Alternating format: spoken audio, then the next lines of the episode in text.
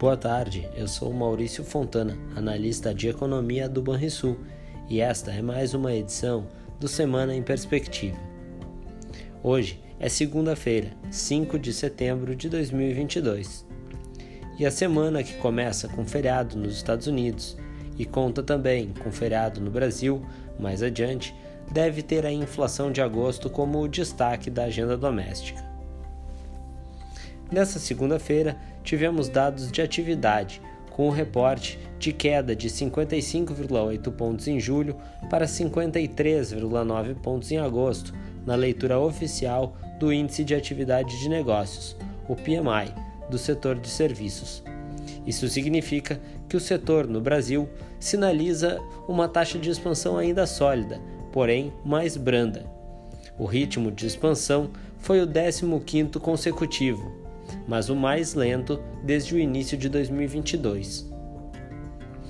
No dia 8, a Fundação Getúlio Vargas deve divulgar a variação do IGPDI de agosto. Nossa projeção é de queda de 0,35%, após recuo semelhante de 0,38% em julho. A queda deve decorrer das variações negativas dos preços no atacado industrial e junto ao consumidor. No primeiro caso, com destaque para os recuos de preços em metalurgia básica, outros equipamentos de transportes e produtos alimentícios, entre outros. No caso da inflação ao consumidor, a queda continua a refletir a deflação dos combustíveis e das tarifas de energia. Além disso, esperamos desaceleração da alta dos preços de alimentos. Já no dia 9, conheceremos o IPCA, medida oficial de inflação do país, para a qual projetamos nova queda, de 0,43%, depois do registro de deflação de 0,68% um mês antes.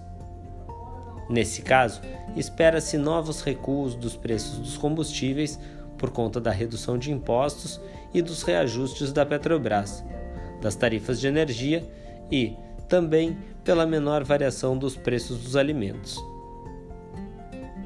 No exterior, em particular nos Estados Unidos, o destaque da semana deverá ser o discurso de Jerome Powell, presidente do Fed, no dia 8 de setembro. Será a primeira aparição pública após a divulgação dos dados de emprego de agosto. Na agenda de indicadores, teremos o Índice de Gerentes de Compras, o PMI, do Instituto dos Gerentes de Compras, para o setor de serviços americano, referente a agosto. A expectativa é de continuidade do crescimento. O consenso entre analistas de mercado indica uma pontuação de 55 para o mês. Na China, a inflação atrairá os holofotes. No dia 8 serão reportados dados de preços ao consumidor e ao produtor de agosto. A expectativa é de alta de 2,8% interanual para a inflação ao consumidor, acima da marca anterior de 2,7% para a mesma medida. Já o índice de preços ao produtor deve ter mantido o movimento de desaceleração dos últimos meses e avançado 3,2% na comparação anual, após uma alta de 4,2% em julho. As novas quedas dos preços das matérias-primas devem ter sido o principal fator para essa menor variação em agosto. Na zona do euro, o destaque da agenda será a reunião do Banco Central Europeu, também no dia 8 de setembro. A expectativa é de uma alta mais forte das taxas de juros administradas pelo Banco Central Europeu, desta vez de 0,75 ponto percentual. Os números recentes de inflação justificam o avanço no processo de aperto monetário por lá. Já nessa segunda-feira, viu-se que o PMI de serviços da zona do euro caiu abaixo da marca de 50 pontos em agosto, pondo fim a uma sequência de 16 meses de expansão do setor. O índice recuou para 49,8 pontos e sinalizou assim um declínio marginal na atividade do terceiro trimestre, segundo a S&P Global, responsável pelo indicador. Com isso, o PMI composto para a região da moeda única europeia, que engloba os setores de manufatura e de serviços, recuou para 48,9 pontos, a menor leitura em 18 meses. Estes são os principais dados que devem movimentar os mercados ao longo da semana. Agora vamos aos destaques do mercado financeiro com o analista da Banrisul Corretora, Guilherme Volcato. Até mais!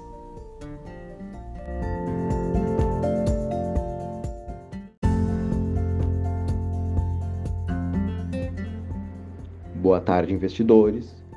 O Ibovespa chegou a cair até o nosso primeiro alvo de correção na semana passada, nos 109 mil pontos, antes de iniciar então um movimento de recuperação.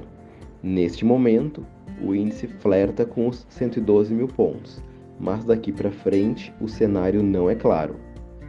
Uma continuidade das altas recentes é possível, mas como os ativos locais tiveram nas últimas semanas um desempenho melhor frente aos ativos internacionais, isso pode gerar uma oportunidade de venda por parte daqueles investidores estrangeiros posicionados por aqui. Tanto é que o dólar, após chegar a bater R$ reais, chegou a ter uma rápida recuperação até acima dos 5,20, o que pode indicar o início de um movimento de saída dos gringos. Por outro lado, mesmo com a queda dos preços da gasolina na semana passada, as ações da Petrobras seguem cotadas próximo das suas máximas históricas, o que é no mínimo curioso num cenário de baixa do petróleo. Mas permitiu que os juros futuros voltassem às mínimas recentes, nos menores patamares desde meados de abril, e 2% abaixo da taxa Selic atual. Isso significa que o mercado já espera hoje uma boa dose de alívio monetário a partir do ano que vem.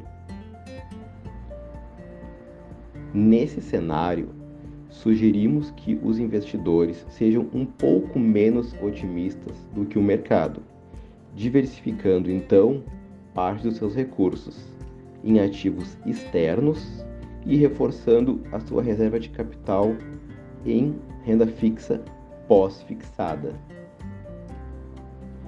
Você ouviu o Semana em Perspectiva com as principais informações financeiras dos próximos sete dias.